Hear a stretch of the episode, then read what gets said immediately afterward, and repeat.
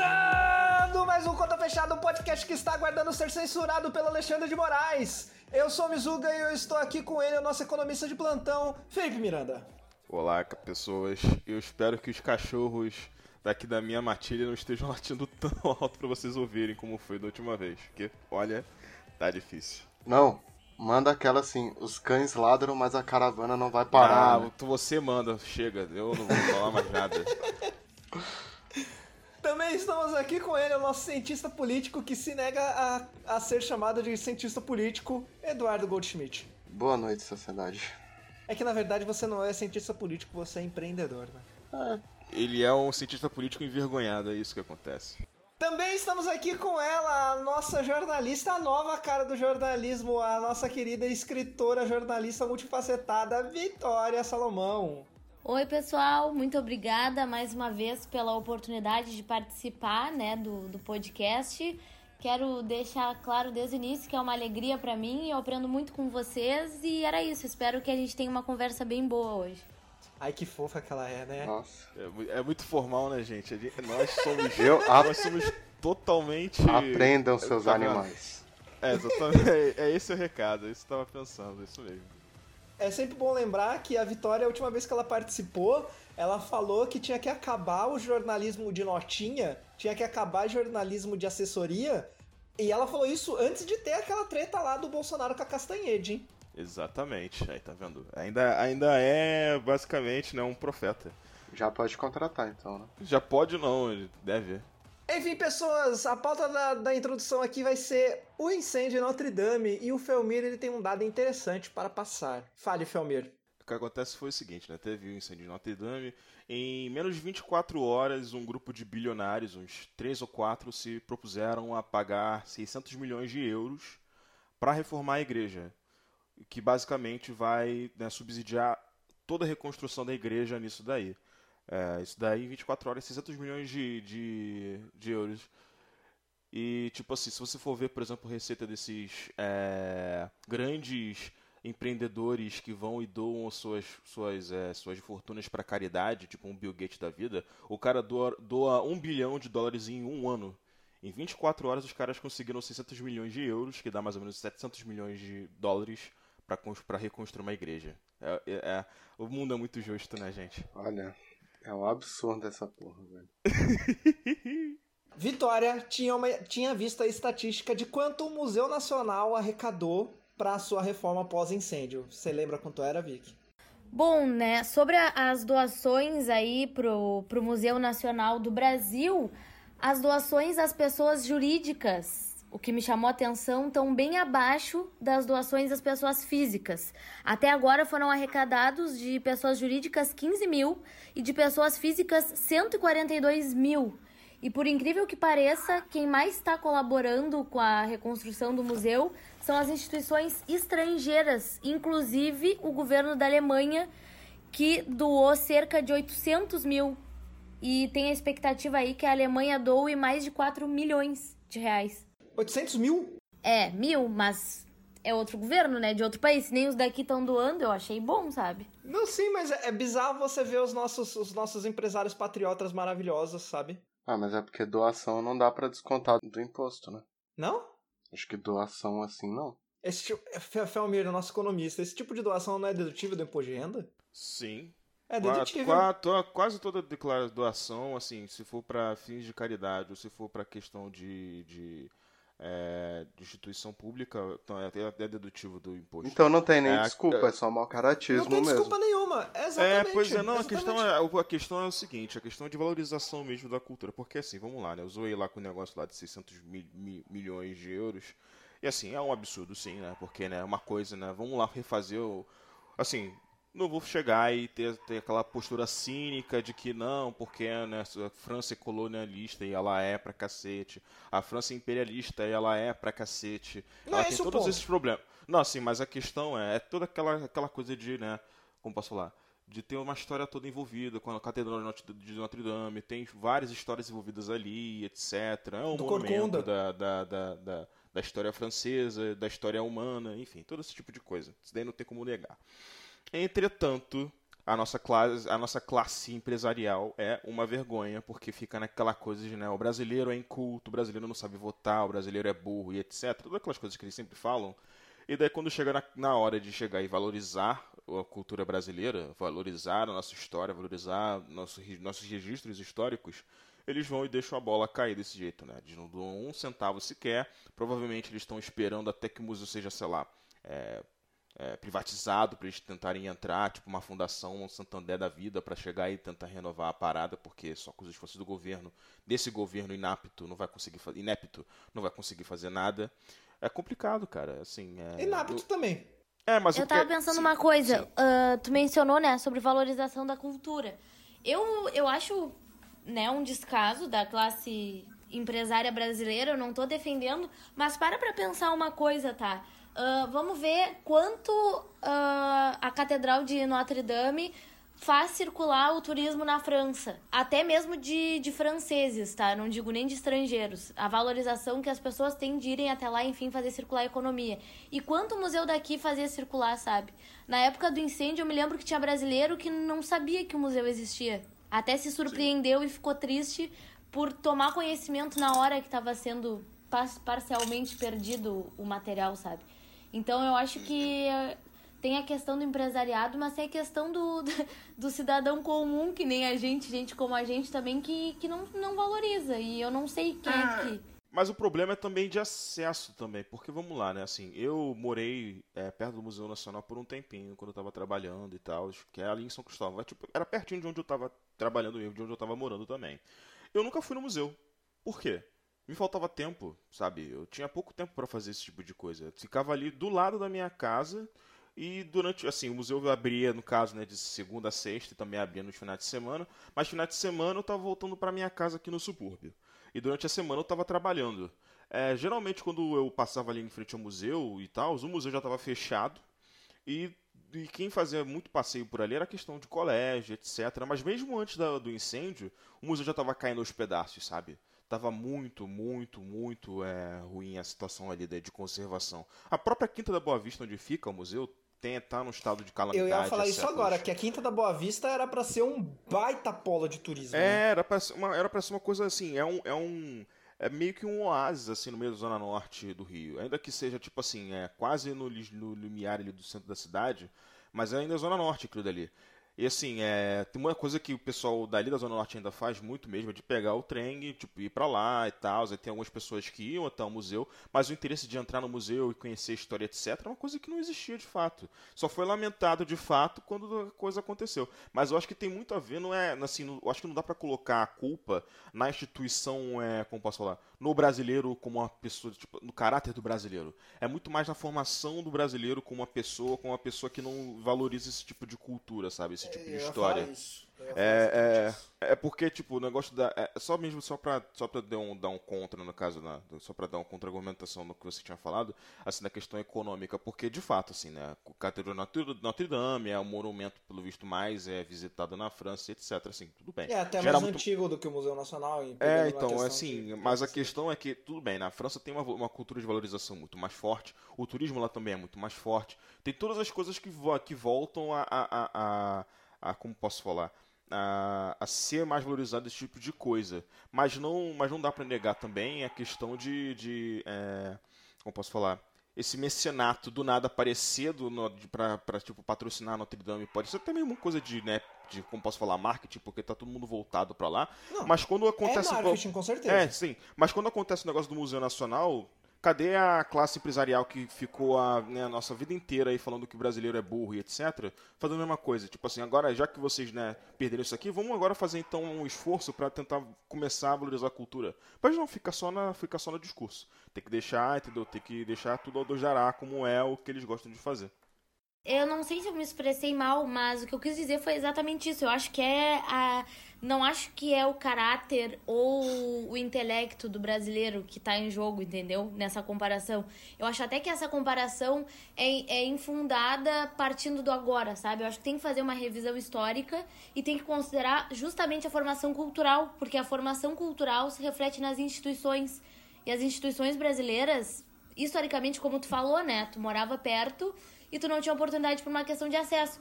Ou seja, as próprias instituições brasileiras nunca se preocuparam. Brasileiras, sim. Uh, uh, eu achei que eu tinha errado plural, perdão. Nunca se preocuparam em, em fazer esse incentivo. Porque agora eu não sei se, se realmente tem isso na França ou se eu tô viajando. Mas eu sei que tem um dia na semana lá que eles não têm aula formal porque é tipo um dia para visitar museu, para fazer visitas culturais. Isso daí eu acho que Sim, sim, sim. Eu acho que isso daí não é só na França, acho que é tipo quase na Europa inteira tem um negócio desses mesmo, de você. Assim, nem, nem só isso não, é, é tipo.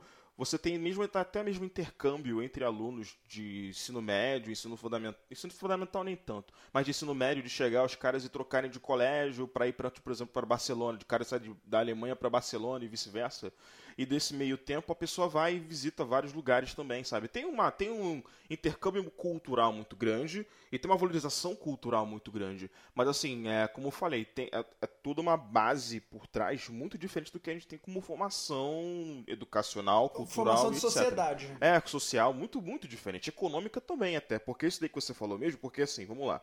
Né, eu né, sempre falo que eu sou, né, tenho minha formação, nível superior, etc. Sou uma pessoa que tem acesso a esse tipo de coisa. E eu não tinha tempo. Tem gente que tem muito mais dinheiro, às vezes pode ter, ter, mais tempo do que eu, que não se interessa por isso também, entendeu? Não é do interesse da pessoa ir no museu. A pessoa vai querer fazer, tipo, ir no cinema ou algo assim. Mas assim, não vou falar que ela tá errada. Ela faz o que ela quiser com esse tempo que ela tem. Mas, o, mas é um reflexo do, dos problemas que nós carregamos, entendeu? Que, né, isso daí não vai. Infelizmente, esse tipo de coisa não vai mudar tão cedo, infelizmente. Tem uma pessoa que falou, que fala bastante sobre isso e explica isso, que é o pai do Chico Buarque, o Sérgio Buarque de Holanda. Leiam os livros dele, ele explica mais ou menos por que, que, que a gente chegou aqui.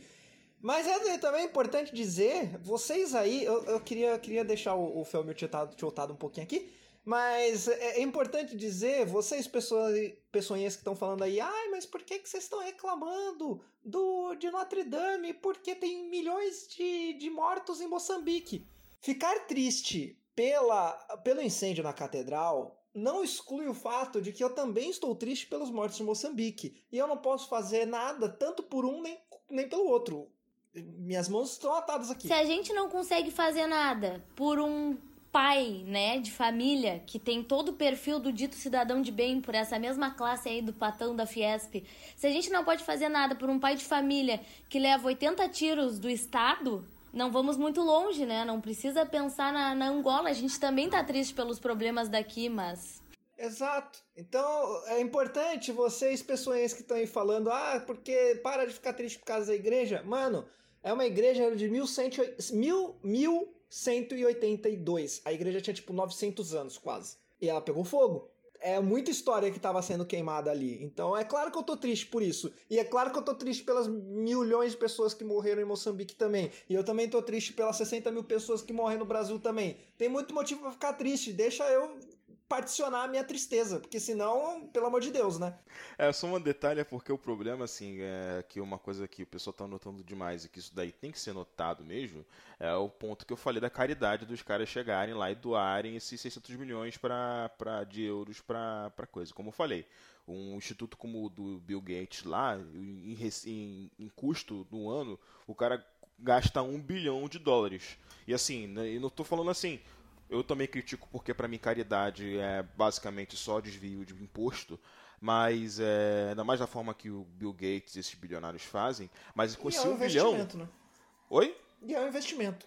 Não, então isso que eu falar, que, que esse, com esse 1 bilhão, as, as ações que o Bill Gates tem, tipo assim, é coisa de furar poço em vários lugares da África, é coisa de desenvolver vários projetos na África mesmo. Também faz uma porrada de merda, obviamente, né? Tipo, projeto para você tentar melhorar a educação americana e na verdade você consegue piorar, como ele fez. É, mas assim, o, o é, com, com basicamente um pouco pouco mais da, met mais da metade do dinheiro que o Bill Gates gasta anualmente vai ser usado agora para reconstruir Notre Dame. É um dinheiro que esses caras podiam chegar e doar para, por exemplo, ajudar a levantar a, a, a, população lá de Moçambique, com certeza. Mas isso daí não é endereço dos caras. Até porque Moçambique, né, a gente só ouviu falar de Moçambique quando acontecem essas, coisas. E mesmo é assim muito acaba mais virando um rodapé. E é muito mais difícil de deduzir do imposto de renda, né? Você É, doar pra exatamente. Moçambique. É, pois é, e não tem muito marketing também, né? E quem, é, é, o, quem, as, únicas, as únicas pessoas que vão se propor a fazer esse tipo de coisa é Cruz Vermelha. Me, Mas Me- desculpa- E. Notre Dame vai gerar é- retorno financeiro também, né? É, também. E vai gerar muito mais marketing pra esses caras também, obviamente, né? Porque, como eu falei, ninguém liga pra Moçambique, infelizmente. É, é uma coisa que me lembra agora Felmir, também. Felmir, Sim. não, não te lembra nada, porque já, a gente já falou muito tempo disso aqui.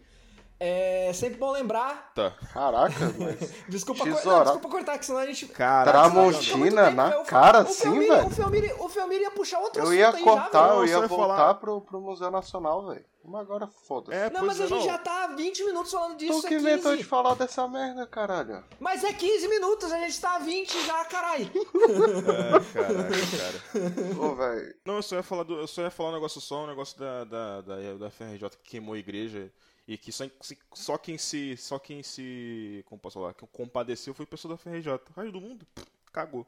E foi, mesmo- parece que foi a mesma coisa que aconteceu em Notre Dame. Um acidente de, de, de, de trabalho, tá ligado? Deixaram um maçarico ligado no, no chão de madeira e a parada lambeu em fogo. Bizarro, né, mano? É, então, e provavelmente, e não duvido nada que tenha sido a mesma coisa que aconteceu na Notre Dame. Só que aí quem se importou foi só a FRJ mesmo. Ficou a parada lá trocentos anos a, a ser reconstruída. Eu acho que a parada nem foi reaberta. Tá lá fechado ainda. É isso aí, né? É, Brasil. Enfim, é sempre bom lembrar que o Conto Fechada é só um dos podcasts do Amontoado. Nós temos outros podcasts. Aparece lá que os podcasts não estão saindo por questões de agenda, mas eles vão sair e aparece lá. Ouça a gente. Toda sexta-feira o, o Amontoado está lá para falar de política e economia com vocês. Se você tem um feedback, tem um xingamento, se você quer falar com a gente, quer pedir conselho amoroso, fala com a gente no contafechadapod.gmail.com ou você fala com a gente nos inboxes das nossas redes. No Twitter é twitter.com barra amontoadoblog ou arroba amontoadoblog, procura a gente lá. No Facebook é facebook.com barra amontoadopodcast. Estamos lá, fale com a gente nos nossos inboxes e também sempre aparecem os nossos inboxes aí nos posts do podcast. Eu sou o Mizuga, Felmir é arroba Felmir, o Eduardo é arroba EduardoGN, a Vitória tem o Twitter dela protegido, então eu não sei se ela quer que eu divulgue o Twitter dela aqui, então eu não vou falar Porra, nada. nem eu lembrava o meu Twitter, cara. E eu nem sabia que a gente tinha Facebook. O meu Twitter é meio lata de lixo, assim. Assim como toda a Mas se você rede quiser social. divulgar, tá fique, fica, fica à vontade, tá, Vitória?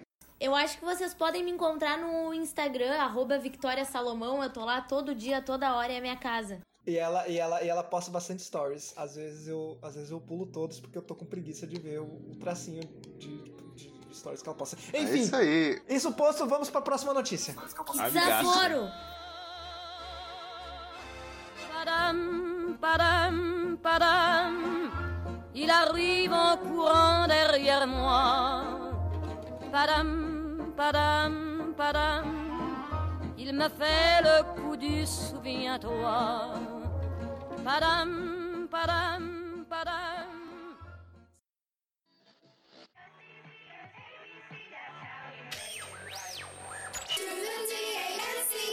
One, two, three, four, five. Sing to the B-E-A-T, get ready to ignite. You were such a pre-worthy,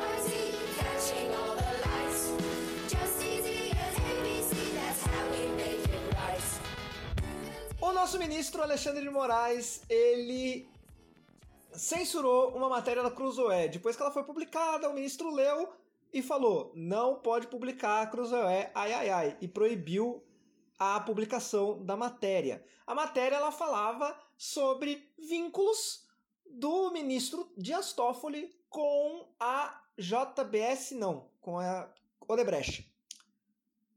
E a argumentação do Alexandre de Moraes é que era fake news, era mentira. Só que não era mentira. A matéria da Cruzoé, por pior que seja, e era realmente bem ruinzinha, mas não é o ponto. Você não vai proibir. O jornalismo ruim não pode ser proibido.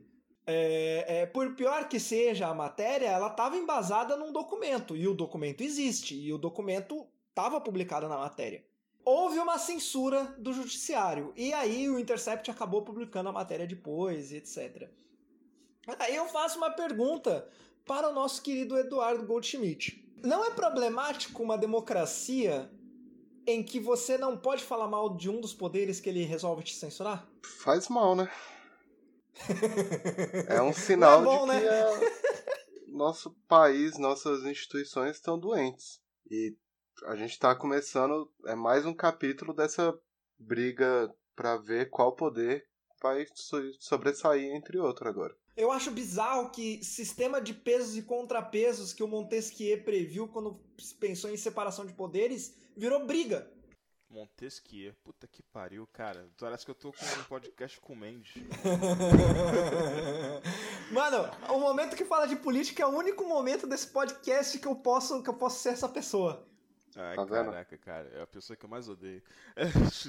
Não, eu tô, tô zoando. Mas é, é de fato, cara. Mas esse, o problema é assim, vamos lá, né? O judiciário acabou tomando essa coisa de serem heróis da nação muito forte nos últimos tempos, né? E ter toda aquela coisa eles serem os paladinos da justiça, os, os- o ápice do, do- do- dos, dos tecnocratas, porque são os caras que se provaram no concurso público e blá blá blá blá blá blá blá. Aí entra o Sérgio Moro, o cara sabe falar nem cônjuge direito, e daí né, você vê que é tudo um castelo de areia. Entendeu? Assim, a, a- uma teoria que eu tenho, que eu sempre falo, é que diploma prova nada. Diploma só prova que você é uma pessoa, ou de você tem uma decoreba muito forte, ou você ter, foi muito privilegiado. Diploma, diploma só que prova com- que você se formou na faculdade. É, e parece que com o Sérgio Moro e com muitos juízes é, dessa época que ele entrou, parece que isso daí é muito forte, sabe? Infelizmente. É, e não é só, claro, no campo judiciário, né? Tem com vários outros tecnocratas que a gente tem por aí, que são nossos especialistas, que tomam umas, que tomam umas medidas muito bizarras. E isso daí se inclui, infelizmente, também no nosso Supremo, né? Onde a gente teve o nosso primeiro Batman, né? O, Joaquim Barbosa. Aí agora a gente tem Que outros foi Batmans, criticado né? na época. Exatamente. Agora, daí o nosso outro Batman virou o Sérgio Moro, que tá visando uma vaga no, no Supremo Tribunal. E agora tem aí os nossos, né, o, o, o próprio Alexandre de Moraes, que, né, para, ele, provavelmente, eu não duvido nada que ele vai se tornar o novo Gil, Men- o Gilmar Mendes. e pelos, pelos laços que ele, já, que ele já tinha anteriormente, né. E protegendo aí o Dias Toffoli, que ele foi, né? Se não me engano, até a própria matéria da Cruzoé falava que ele tinha laços com o PT, eu acho que ele tinha sido advogado. Ele foi advogado, geral. ele foi advogado geral do foi PT. Inclusive, quando É. ele foi nomeado, quando ele foi indicado pro STF, essa galera de camiseta amarela, camiseta verde e amarela, foi pra rua pra falar do Toffoli Mas não. o próprio, o próprio Alexandre de Moraes, é, ele foi ministro da Justiça, né? E quando teve a indicação para ocupar uma cadeira no STF, a previsão que se tinha é que ele seria só um idiota ali. Até aí nada de novo, né? Nosso judiciário não é conhecido por, ser o mais capaz do mundo. Só que a gente achou que ele ia ser só uma batata ali, sem, sem ser muito expressivo, sem fazer muita coisa. E a gente tá vendo que não é tão simples assim, né? Agora ele tá se sentindo mais confortável, tá mostrando a garrinha ali. É complicado. O. Não, e é, assim, eu não tô querendo falar nada antes que o, o juiz me, me ma- mande me prender, mas ele era advogado de uma empresa que era laranja do PCC. Mas longe de mim falar que ele tinha relação com o PCC, né? Não é isso que eu Olha quero só, dizer. cara, que bomba. Em nenhum momento é isso isso que eu quero daí, dizer. pra mim. Você não sabia é- disso? Caraca, cara. Ai, Brasil. ah, Brasil, cara. Eu, porra, cara, tu acha que. Eu, eu gasto muito tempo com várias outras coisas, cara. O Velmira é do que Rio de quero- Janeiro, você acha que ele vai saber do PCC, velho? É, pois é, cara. Eu tô, eu tô- eu tô mais preocupado com o que tá acontecendo aqui na minha esquina, cara, tá ligado? Tem muitas coisas pra me preocupar aqui. Pô, pensa nisso. Ah, caraca, cara. não- Aí, tá vendo? O, o- Brasil. O Brasil não. Não, eu já falei, velho. O Brasil. Não é pra principiante. Ele não, é pra cansa. Eu já parei de acreditar que o Brasil não vai mais me decepcionar. A capacidade do Brasil de me decepcionar é infinita. É, cara, é incrível. Mas eu nossa acho senhora. bizarro porque, como a gente não tem uma, uma, uma educação política decente, nós, povo brasileiro, porque eu, eu falo por mim mesmo, eu sou uma pessoa que estudei numa boa escola no ensino médio, mas foi- mesmo assim a minha educação foi inteira em escola pública.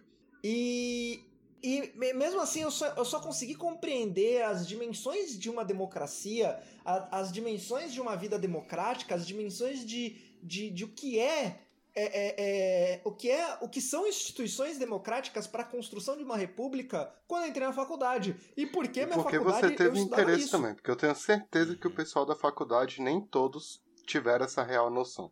sacou? Não. A gente teve que estudar isso, mas tem gente que realmente que não estudou. Não, mas o problema, mas é que tá. uma coisa que eu tenho muito problema quando você fala essas coisas assim, porque que parece que você tem muita fé nas pessoas. Eu sou exato. Não, não, o que eu ia falar, o que eu ia falar é, é diferente. O que eu ia falar é que, tipo, as- mas independente de ter fé ou não, as pessoas elas não têm esse conhecimento, a grande maioria das pessoas, do que é democracia. Então elas não conseguem alcançar a importância do, do- desse. A, a gravidade desse ato, entende? Não, não, com certeza não. Mas é, é esse que é o ponto que eu tô falando. Elas assim, não porque- conseguem nem formar uma opinião. É isso que eu quero dizer. Não é questão É, nem de ter fé, então. porque elas não conseguem formar sua opinião, porque elas não, não, têm essa informação. Então, é porque o, a questão que eu falo é mais assim, porque é, é aquele mito que é de que eu tava falando antes mesmo, né, da questão do diploma, né, que a gente espera que a pessoa diplomada vai ter um nível de refinamento cultural, educativo, Ah, etc. não, não significa nada. Pra ela saber fazer esse tipo de coisa, mas você vê que né, o mundo prova que não, que não é porque você tem um diploma de engenharia que você vai saber falar sobre economia ou sobre política. Mas, mas isso é óbvio, coisas. da mesma Mas as forma que eu pessoas- tenho um diploma Não, de Não, é óbvio porque- que as pessoas continuam engenharia. falando acham mesmo, sem é saber. Exatamente, não é óbvio porque as pessoas fazem o contrário. As pessoas continuam achando que porque elas têm o diploma, elas sabem muito mais do que entendeu esse tipo de coisa. É tanto que, né, lá fora tem aquela coisa do ódio ao especialista e etc. Mas não é só do povo comum que tem esse ódio ao especialista. É também desse povo de alta classe, que tá de saco cheio de ouvir o especialista que fala uma coisa e acontece outra. Mas eles, entendeu? Eles ficam nessa coisa de, de, de como posso falar, é, de soberba mesmo, de acharem que eles são os donos da razão, porque eles, enfim, é uma é tipo uma reversão bizarra do nosso querido local de fala, que daí acaba virando esse tipo de coisa assim, de quanto mais a pessoa sabe, menos ela tem que falar, porque ela, enfim, É porque tem um tipo negócio de relação que é a, muito a bizarro. experiência sobrepõe a academia, sacou? E isso sempre é perigoso e agora tá, tá ficando pior. É experi- é, só pra deixar claro que é a experiência pessoal em contraponto com a experiência de análise e tudo isso. Até porque a escola filosófica do, do guru, do, do presidente aí, é mais ou menos por aí, né? É uma ideia de que é, é, a, a refutação dele a Newton é eu não compreendo. É. Ah, essa é a refutação dele. É, o, o- sim, pode falar. Não, mas o que eu ia falar é que eu, eu sou uma pessoa que passa muito por isso, porque eu sou formado em relações internacionais e mesmo a galera que, que, que estuda bastante política, eu conheço um monte de gente, por exemplo, marxista, que leu muito mais Marx do que eu, que leu muito mais muita gente do que eu, e a hora que vai falar de política internacional fala bosta, porque leu muito mais do que eu, outras coisas, mas eu li mais política internacional do que essa pessoa.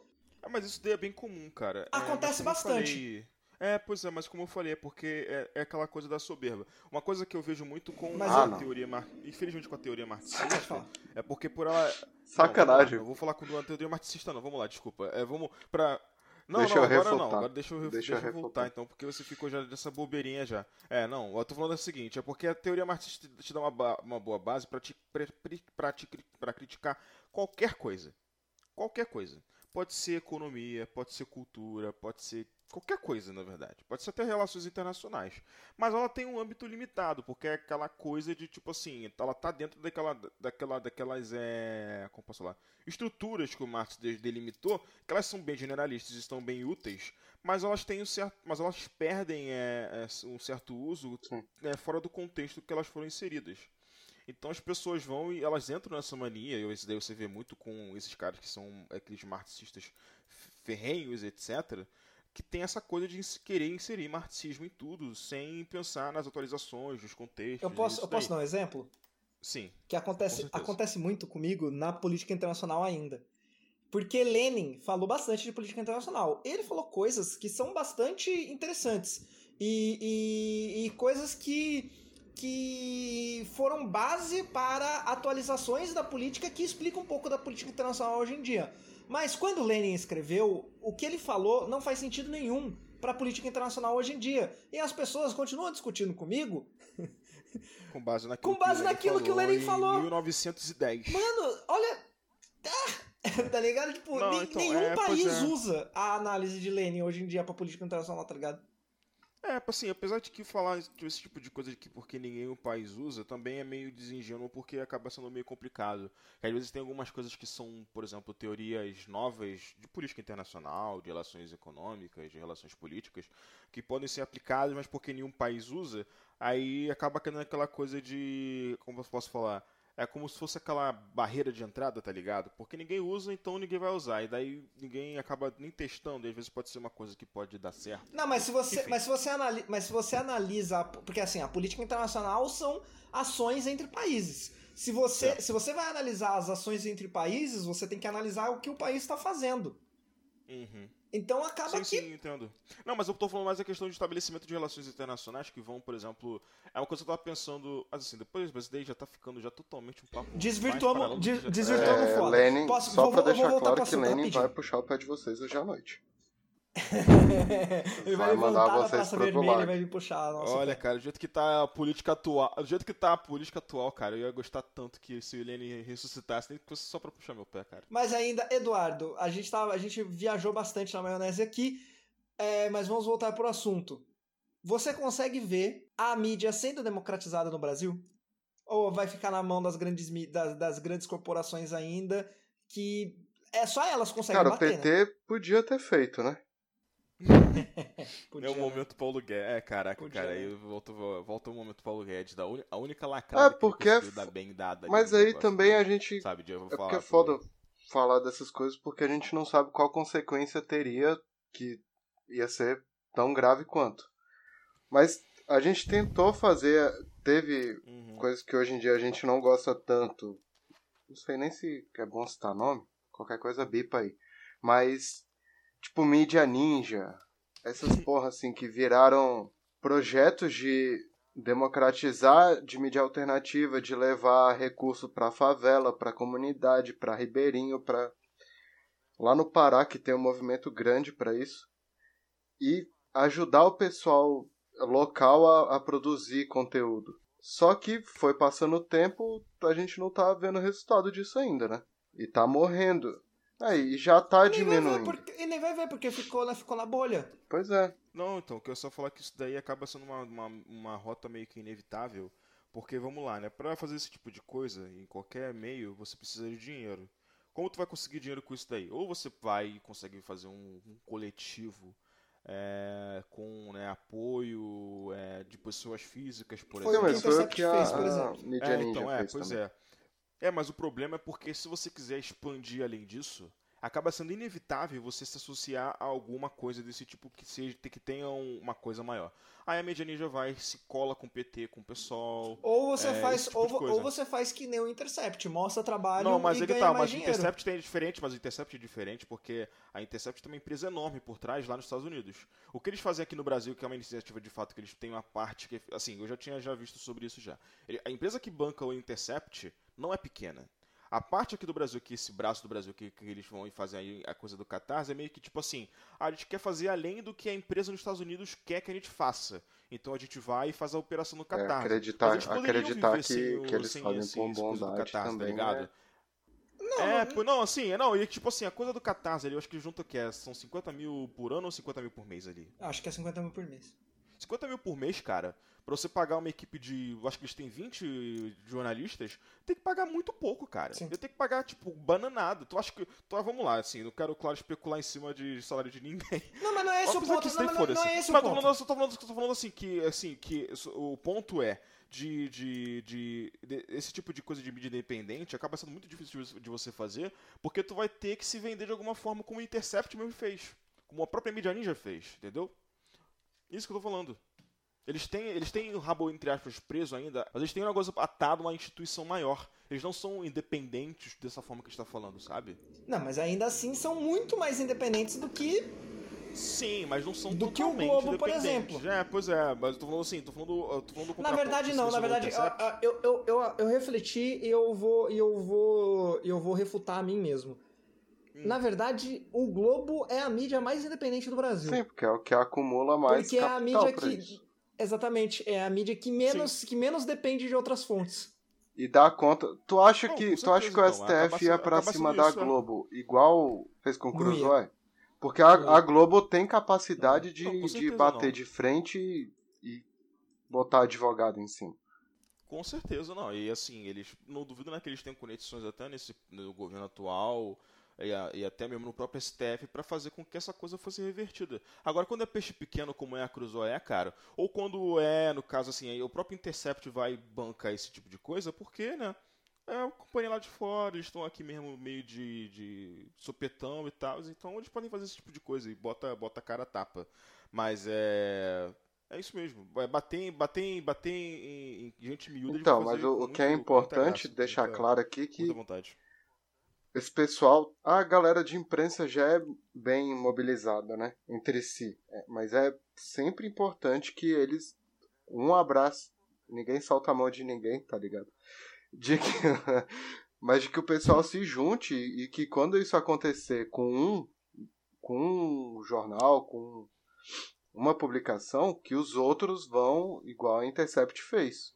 Inclusive, eu gostei bastante da atitude do Intercept. É, porque mesmo sendo uma matéria que meio que foge da linha editorial deles, eles publicaram. mas é ali importante que- voz, Sim, porque. E, e- e seria importante que, apesar de que a gente não goste da, da Globo, do R7, dessas coisas assim, mas que as linhas editoriais desses, desses jornais tenham noção e que entrem nessa também.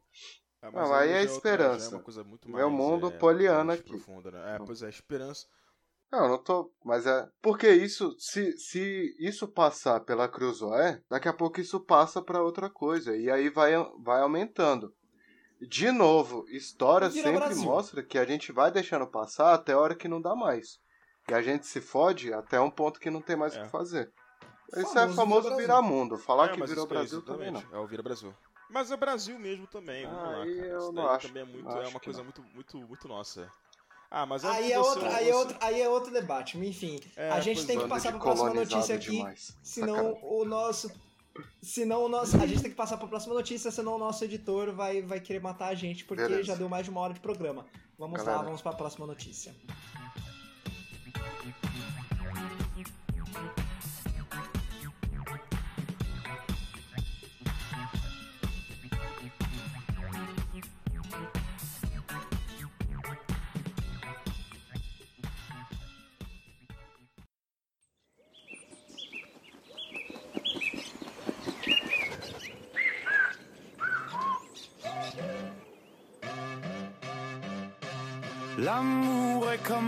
L'oiseau de Twitter, on est bleu de lui seulement pour 48 heures.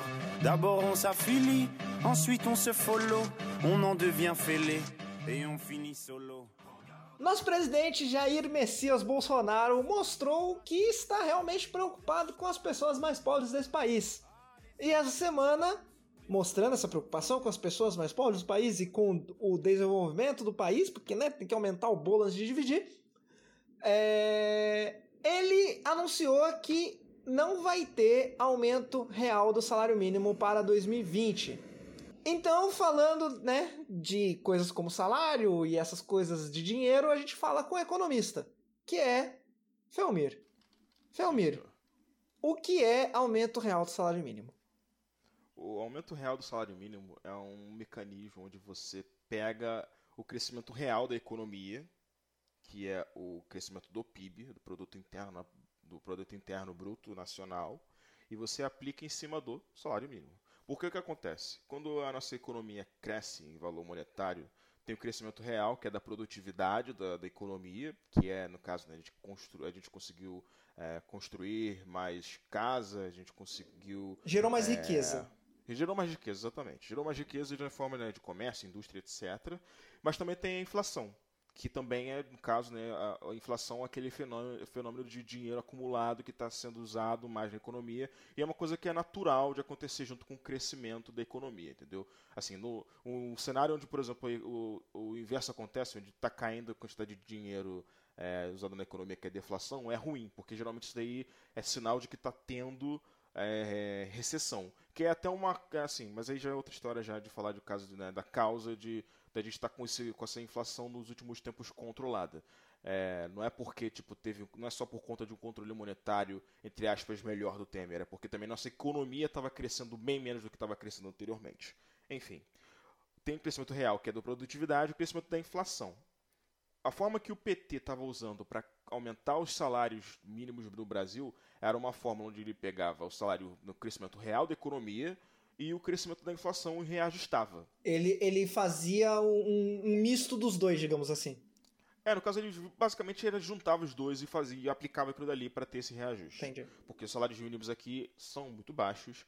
é, e historicamente eles são muito baixos mesmo e ficaram congelados. Antes do tempo. PT, antes do PT era realmente muito baixo.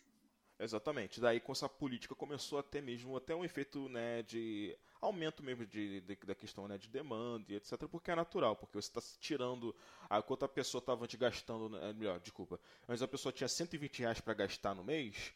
Agora ela vai ter em valores reais de economia 300 reais para gastar, entendeu? Nesse boom, isso daí já dá um efeito muito forte na economia, sabe? É mais que o dobro, Um né? É, exatamente. Enfim. É, só que agora com o Bolsonaro ele quer cortar esse tipo de gatilho. Por quê? Tem assim, isso daí não, não é só questão de economistas, né? A teoria econômica diz que esse tipo de você é de você alocar gatilhos associando a preços, seja de salários ou seja de bens no mercado, é uma forma de você alimentar a inflação. Porque toda vez que você, por exemplo, tem esses aumentos é, de, inflação, de, de salário mínimo, né, que é a base da economia, que é uma coisa onde você reajusta salário de. não só o salário mínimo da, da economia, mas também salário de pensionista, de aposentado e de toda essa galera que são milhões de pessoas, basicamente um quarto do país inteiro tem essa coisa atrelada ao salário mínimo. Quando você aumenta isso daí, gera um efeito inflacionário natural, porque os preços aumentam com isso. A base dos preços aumenta, porque os empresários não são burros. Eles vão, assim, os custos dos bens para eles produzirem os produtos deles vão aumentar também, obviamente. E isso daí vai gerar um efeito em cadeia onde a inflação é gerada. Mas isso, isso O aí não, problema não é, estabiliza tudo A nossa no economia, mesmo patamar? não necessariamente, porque que tá Ah, o ponto. em teoria. É, em teoria sim, só que o problema é, nosso, nossa economia, né, nosso país é desigual pra cacete, né? Então, geralmente quando tem esses efeitos que tem essa inflação entre aspas galopante e tem esse crescimento econômico, a nossa, nossa, a nossa, nossa desigualdade de renda reduz, que é uma coisa que acontecia durante o PT. Só que nesse cenário atual, onde está tendo recessão, né? Eles, no caso, recessão não, né? Porque eles tão, não está mais tendo recessão porque a economia voltou a crescer, mas está crescendo pouquíssimo, né? A gente está mais numa depressão do que numa recessão. É... Mas num cenário desse, onde o crescimento econômico está baixíssimo e a inflação ainda está chegando 4%, etc., esse tipo de gatilho acaba tendo esse efeito que é muito ruim.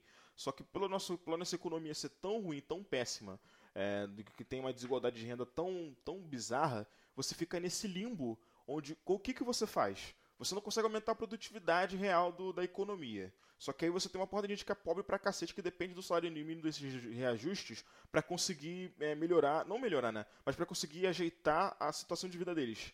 O que, que você faz? Você senta e chora, tá ligado? Que é o que, que vai acontecer. Porque o Bolsonaro eu duvido muito que ele vai alargar esse tipo de coisa. Que é uma coisa que é meio que um. Como posso falar? Um mecanismo de. de é, não vou dizer nem de caridade, mas meio que de retorno à população da própria produtividade que ela gerou, que ele quer acabar. Porque essa produtividade toda, geralmente, fica nas mãos dos empresários. Com essa técnica de voltar a produtividade real e a inflação para a população, você pega essa parte dessa produti- produtividade que quer ficar na mão do empresário e coloca no bolso do brasileiro. Só que já que, eu, conto- já que o foco deles é totalmente o controle de inflação, dane-se. Vamos fechar mesmo, vamos fechar mesmo a torneira e o pobre que se ferre. É Mas- isso que tá acontecendo. Mas, assim, eu, eu entendo.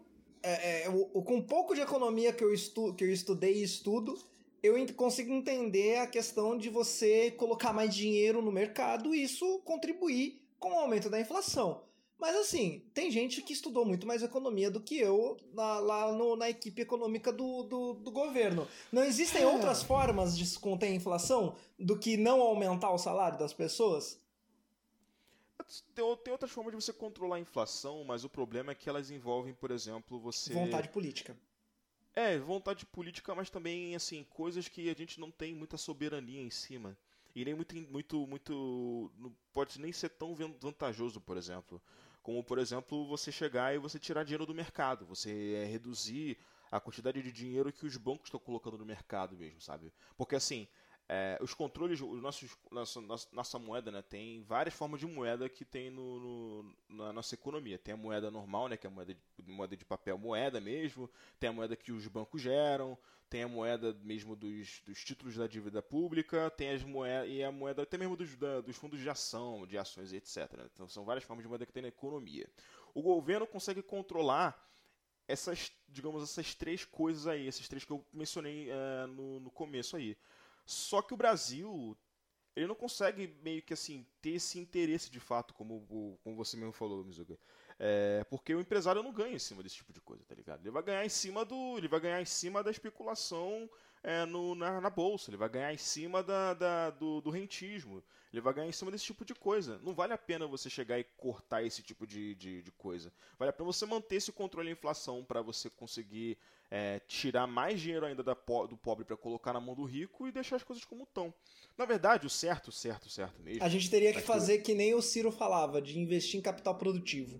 Isso então, mas aí que eu ia falar, porque a alternativa certa era você retomar a produtividade.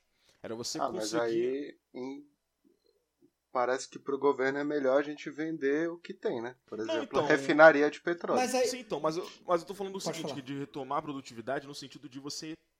É, é, é aqui a- o, que, é, o que chamam de política fiscal. De você chegar e pegar o- a grana que o governo arrecadou, né? Que a gente arrecada bastante dinheiro, até mesmo muito dinheiro com questão, até mesmo com dívida pública, pegar esse dinheiro e voltar a investir.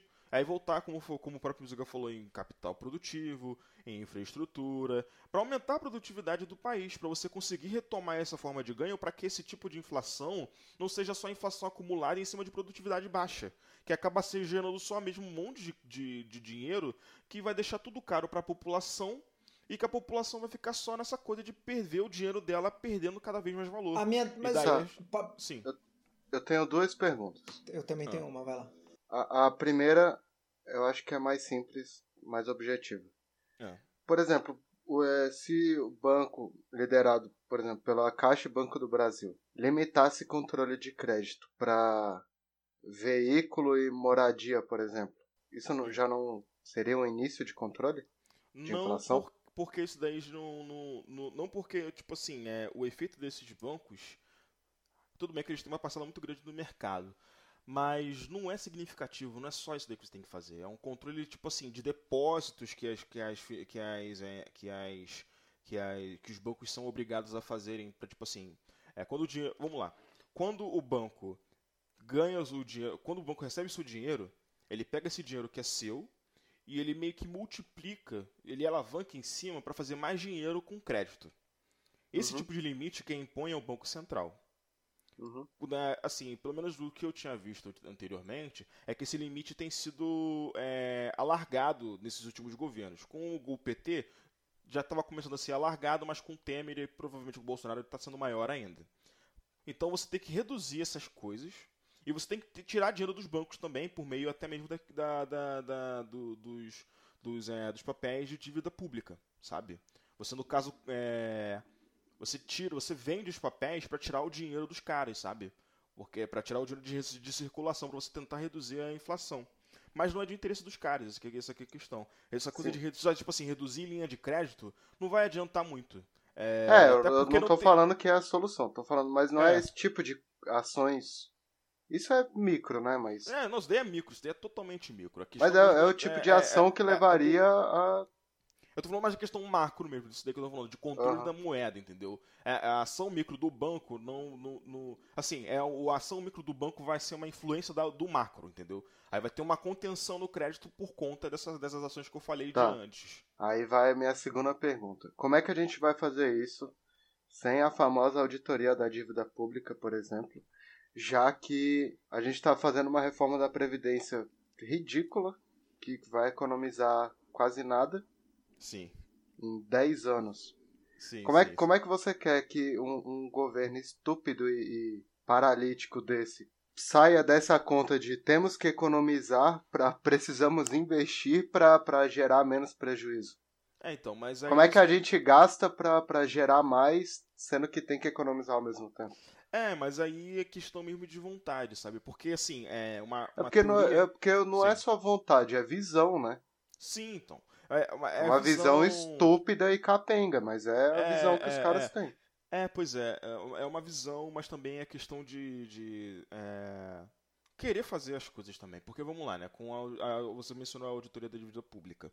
É, A auditoria da dívida pública, né? O que o pessoal defende é que tem, tem muitas coisas suspeitas em torno da dívida pública. É, teve outros países aqui na América Latina, acho que foi o Equador que fez a, dívida, a auditoria da dívida deles e que reduziu a, a dívida deles em não sei quantos por cento, assim, uma, uma- foi uma quantidade bem significativa. Aqui no Brasil, se eu não me engano, a dívida pública aqui, eu acho que eles alocam, acho que são 600 bilhões por ano ou 700 bilhões por ano e recebe de receita 780, 800, ou seja, res- ah, o lucro em cima da dívida pública do Brasil é 100 bilhões de reais por ano, mais ou menos.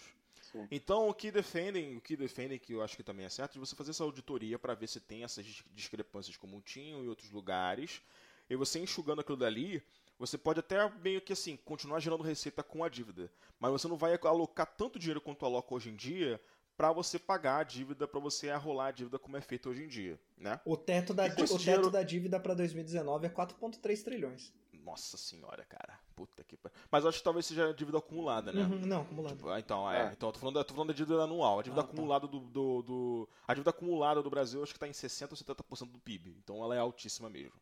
É, ainda tem esse tipo de coisa também que me- é, é, atrapalha muito, porque um país emergente com uma relação dívida-PIB tão grande acaba ficando muito, muito restringido quanto a essas operações, porque, assim, primeiro que fica difícil você pegar crédito lá fora, e pegar crédito lá fora também é desvantajoso pra cacete, mas até mesmo para você conseguir meio que confiança interna, para você conseguir fazer esse tipo de medida, acaba sendo muito complicado, entendeu? Então a dívida pública ajudaria também até nisso, porque daí com uma redução do, do, do custo da dívida, você consegue fazer com que o crescimento da dívida no futuro não seja tão grande quanto é o, hoje em dia. E talvez até essa dívida que está alocada hoje em dia, você pode até também, se for o caso, auditar, para ver se tem alguma tramóia ali, que daí você pode até reduzir também esse valor.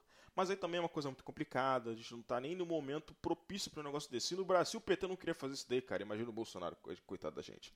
Mas a teoria, no caso, era de, na minha visão, se fosse o caso de fazer um negócio desses, era de usar essa, essa receita da dívida para fazer essas iniciativas de investimento, entendeu? É uma Sim. coisa que você podia fazer. Em vez de você chegar e você privatizar uma porrada de coisa que é o que o, o a, a atenção do governo hoje, da, a, a propensão do governo hoje é de você é, destravar esse investimento pelas privatizações. Eles vão dar na mão da iniciativa, da, da iniciativa privada com a esperança de que o investimento estrangeiro vai chegar aqui, esse investimento estrangeiro vai depois dissipar na da economia para daí reativar a Mas economia. não faz sentido nenhum. Mesmo conhecendo o nosso histórico, né? Não, então, exatamente assim. Mas aí, Mizuga, você tem que pensar que você está vendo do seu ponto de vista de esquerda. Mas, do ponto de vista econômico, na teoria lá do, do manual de economia é, do Menck, o- do próprio Krugman, dessa galera que é, no caso, que meio que desenvolveu o pensamento grupal de economia, tem total sentido, entendeu?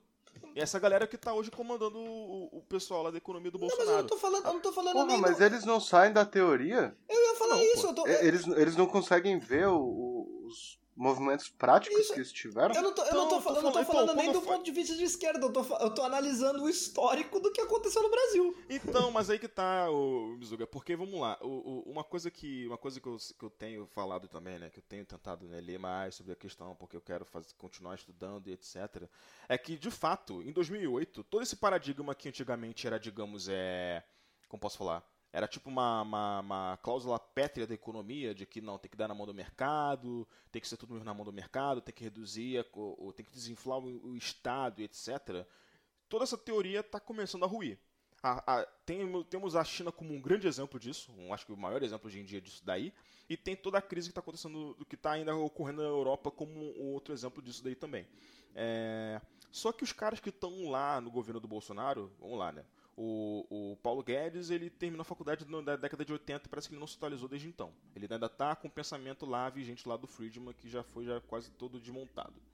A equipe que tá com ele ali, que também tem um bando de liberal, é tudo também gente de Chicago, de Princeton, que também é uma porrada de gente que hoje em dia tá levando porrada de tudo quanto é economista com teorias novas. É uma pessoa que tá tentando ao máximo tipo, se manter relevante, mas que toda vez que aparece uma nova pesquisa, até mesmo com, as- com os próprios métodos deles, mostra que o pensamento deles que rejeitava totalmente as ideias mesmo de, do Keynes de ter, tipo assim, vamos deixar o Estado agir, tá ruindo, entendeu? Mas é que a gente tá preso nesse tipo de pensamento. Os nossos economistas daqui estão com esse tipo de pensamento. O que me deixa muito, muito bizarramente transtornado, porque quando eu estava estudando na FRJ, a FRJ tinha essa proposta de ter um, um foco desenvolvimentista e um foco ainda assim, para mostrar né, os dois lados da moeda, mas ainda assim um foco desenvol- desenvolvimentista. Só que a gente vai e chuta essa galera que é inteligente pra cacete, sabe como o governo, como o Brasil funciona, e chama um bando de gente que ficou o tempo inteiro lá nos Estados Unidos estudando, e, e nem estudando às vezes, né? A pessoa ficou lá no Bank of America basicamente só coçando o saco e fazendo operação em Wall Street, pra comandar nossa economia. Com os paralelos que não tem a ver com a gente, tá ligado? Nosso momento é outro, nossa economia é outra, nosso, nosso estado é outro, sabe? É, é, isso daí que você falou de fato de evidência histórica é uma coisa que os caras não pegam. Eles estão pegando só o manual e vendo a parada. É, é o que, o- é o que o Chile fez durante o tempo de Pinochet que deu errado. Que depois eles tiveram que fazer toda a reforma deles lá na década de 90 quando voltou a democracia. E vão fazer aqui no Brasil e vai dar errado de novo. E não precisa, não precisa ser economista pra saber que vai dar errado. É. Não precisa ser Sim, economista, sim. porque tentou, tentou se fazer isso não só uma vez na história do Brasil. E deu errado. Errado de uma, uma pessoa que uma pessoa que fala muito sobre isso é a própria Laura Carvalho que Sim. eu tenho até pena que foi uma pena que eu que, que assim se, se, se, eu- se a minha vida tivesse dado certo talvez eu estaria estudando no caso sendo aluno dela hoje em dia É, mas tipo assim ela ela mesmo bate muito nesse tipo de coisa que ela tem essa, esse viés desenvolvimentista mas ela também pensa na questão de assim, a gente tem que ir além da indústria né, fixa, né? Porque a gente não vai conseguir competir com a China com esse tipo de coisa. Então a gente vai tentar fazer coisas como, por exemplo, Portugal tem feito com a indústria 4.0. A gente tem polos aqui muito fortes, né? A gente tem nosso, nosso amigo Cop, que é de Joinville, né? E no caso ali na, em Santa Catarina, além de ter um polo industrial muito forte, hoje em dia tem um polo também de indústria é, voltada ao TI muito forte. Esse tipo de coisa que a gente tem que meio que, como posso falar, é, elevar, sabe? Não, sim, a Só indústria que de, esse governo não in- indústria de TI em Sim. Santa Catarina, aqui em São Paulo, teve um boom de fintech. Sim, Pernambuco mesmo também tem um negócio desses assim. Enfim, tem muitos lugares que tem esse tipo de polos regionais muito concentrados. Mas tô falando assim, de uma iniciativa federal de fato para que esse tipo de coisa acontecesse, que é uma coisa que não tem. Que é uma coisa que a gente poderia ter um diferencial muito forte que a gente não consegue ter. E aí a pergunta que fica no ar é: esses polos vão sobreviver a esses quatro anos? Pois é, exatamente. pergunta que fica é, no ar. complicado. É, pois é, porque também vamos lembrar que, né, muito desses estados aí, Santa Catarina mesmo, elegeu uma galera que é, pô, irmãozona do Bolsonaro, né? Que tem muito das ideias que ele carrega nesse sentido também, né? É Mas- complicado, cara. Mas ser, mas E, ser e irmãozão já do vem Bolsonaro... minguando, já vem minguando desde o começo da crise, né? Mas, mas se- eu ia falar isso, porque ser, ser amigona do Bolsonaro não tem muita coisa a ver, porque o próprio PSL tá votando contra o Bolsonaro, né, na Câmara. Não, eu tô então... falando mais, não tô falando assim, não, essa questão, eu tô falando de amigo do Bolsonaro no sentido ideológico mesmo. Não mas é o que eu tô falando, tipo, tem muita gente, tem muita gente que tava... Tipo Zema. é. Não, eu, eu entendo, eu entendi, eu entendi o que você quis dizer, mas o que eu quero dizer é que, tipo, no, no, no- na hora da, da votação, na hora que a política chama, Ah, as pessoas não estão necessariamente votando com o Bolsonaro. Tem uma minoria do, do Ah, próprio sim, PSL sim, votando, sim. Com, votando contra o Bolsonaro. Inclusive que deixou, É, tem deixado o Bolsonaro bolado, isso aí. Sim, sim. Chamando a gente de mas traidor é mais- cacete. é- é, a questão é mais, é, como posso falar, da, da- dessa coisa de, assim, é que, é, no- no- tudo bem, né, a gente tá ainda, som, ainda, ainda tem isso, né, eu fico pensando, a gente, não, tá- a gente acabou de passar de 100 dias de governo, cara, e já tá esse caos, caos. insano, tá ligado? É muito louco isso daí. O Brasil, nossa, é, assim, a gente achando que o Brasil não ia, né, ultrapassar os limites, aí ele vai kkkk limite e ultrapassa tudo. É, mas o, mas assim, eu tô falando mais da questão mesmo é, do alinhamento deles na questão do econômica, não necessariamente do voto deles, entendeu? Porque assim, o Zema mesmo, o Zema é do Partido Novo. Uhum. O Zema, ele é esse tipo de liberal que acha que tem que colocar tudo na mão do, da iniciativa privada, entendeu? Até porque, tipo né, se- ele, nesse é, ele, tô falando. ele- ele é a iniciativa privada, né? Não é burro. É, exatamente, então. Mas o meu problema é esse, porque daí uma iniciativa como essa que tem em Santa Catarina, quando o cara lá, o, o, o governador deles é um, um, pelo visto, um cara lá também desse tipo de pensamento, se ele pode chegar e destroçar um negócio que, no caso, só, só é, nasceu por conta desse incentivo do Estado. Tem esse tipo de coisa, né? A teoria desses caras muito é de desassociar a, a, o Estado da, do sucesso do mercado, quando a história mostra que é totalmente o contrário. Tem um, tem um livro que eu tô querendo ler agora que é o é, tipo, é o Estado Empreendedor, no caso, né? Mas assim, não é, não é esse tipo de livro babaca, não. É um livro que é um livro que mostra, na verdade, é, como que o Estado tem influência em várias tecnologias de ponta que hoje lideram o mercado em desenvolvimento, tipo o iPhone, que é um grande exemplo, o computador, uma porrada A de coisa China. que sem o Estado. É, então, sem o Estado, nada daquilo ali acon- aconteceria, É tá ligado? um Só que, a- só que a- o esforço das marcas é de você reduzir o, o- o- a influência do, no caso na história, né, de é, reduzir a influência do, do, do- do Estado no desenvolvimento desse tipo de coisa, para passar essa narrativa de que o mercado é sempre a solução. A- E aqui no Brasil está começando a viver isso daí. Agora, Felmir, de forma sucinta. Você, cons- você consegue você consegue ver uma saída para a crise se a gente tá f- diminuindo a demanda? Hum, não.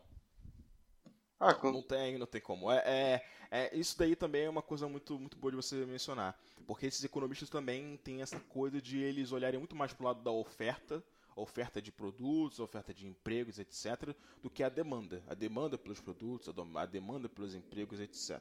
Porque foi Sabe? isso, essa foi a base do desenvolvimento econômico da era Lula, né? Aumenta a demanda. Exatamente. Aumenta a demanda. E assim, a gente está tendo um cenário de, de desemprego aumenta, ainda que o número de pessoas que está procurando emprego cai todo mês. É, porque as pessoas desistem de procurar emprego, né? Exatamente, é eu tô falando. porque e, É, o, e a- o emprego informal tá aumentando. né? Sim, tudo bem, mas tô falando que assim, esse cenário que eu tô falando de queda de demanda até na questão de emprego. E- Então, demanda então por produtos, né, porque tá com menos dinheiro correndo na economia, pior ainda. Sim. E daí como, como você faz isso daí? Você vai ter que, assim, se você né, tem uma visão mais é, desenvolvimentista, se você tem uma visão um pouco mais é, atualizada, não vou dizer nem atualizada, né, mas um pouco mais real do que aconteceu no passado, que, né, que deu certo, que tem que e pode dar, e provavelmente vai dar certo agora, é de você chegar e você aumentar o consumo do governo, né, com investimento, com infraestrutura, com esse tipo de coisa, para aumentar a quantidade de emprego é, no, no mercado. Mas não, a gente vai fazer o inverso, a gente vai chegar e vai cortar concurso público, vai chegar e vai fazer tudo, vai é, basicamente depenar o Estado inteiro. É essa daí a receita de bolo do Bolsonaro e dos economistas dele. Agora, e aí fica uma dúvida também, Eduardo, de forma sucinta possível.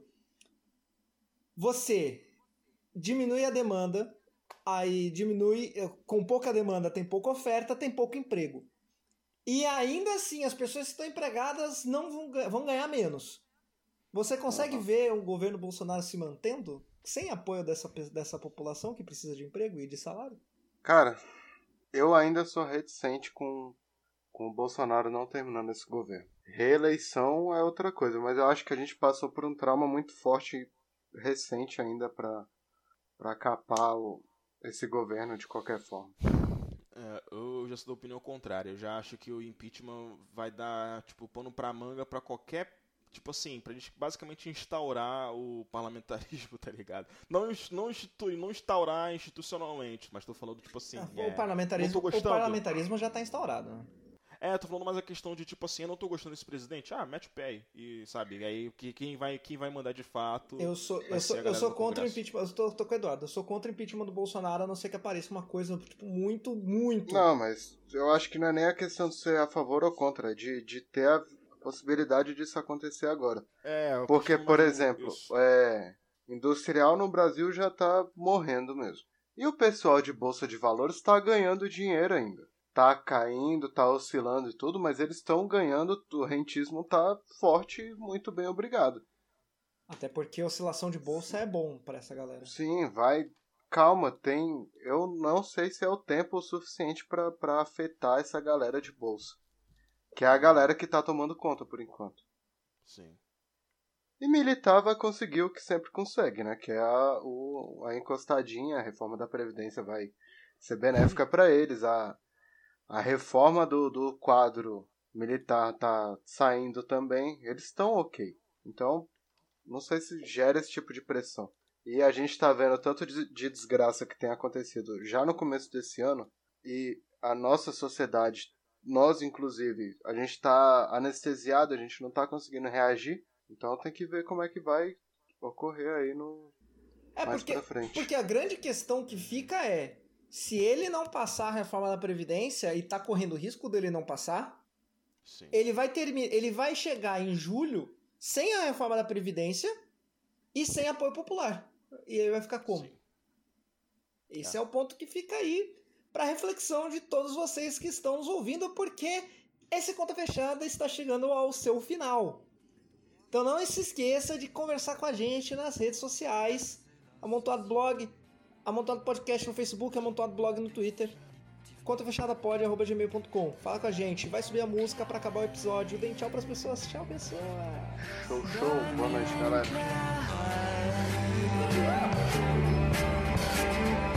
Qu'est-ce qu'on n'a pas écrit sur elle et moi On prétend que nous tuons de sang-froid.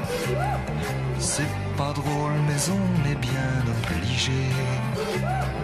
De faire taire celui qui se met à gueuler. Bonnie and Clyde. Bonnie and Clyde. Chaque fois qu'un policeman se fait buter, Qu'un garage ou qu'une banque se fait braquer. Pour la police, ça ne fait pas de mystère. C'est signé Clyde Barrow, Bonnie Parker. Bonnie and Clyde. Bonnie and Clyde. maintenant, chaque fois qu'on essaie de se ranger, de s'installer tranquille dans un meublé. Dans les trois jours, voilà le tac tac tac. Des mitraillettes qui reviennent à l'attaque. Bonnie and Clyde. Bonnie and Clyde.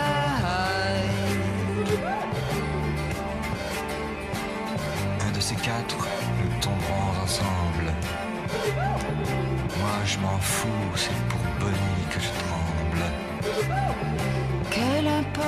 Qu'il me fasse la peau. Moi, Bonnie, je tremble pour Clyde Barrow. Bonnie and Clyde. Bonnie and Clyde. De toute façon, il ne pouvait plus s'en sortir. La seule solution, c'était mourir. Les a suivis en enfer. Quand sont morts Barrow et Bonnie Parker, Bonnie and Clyde.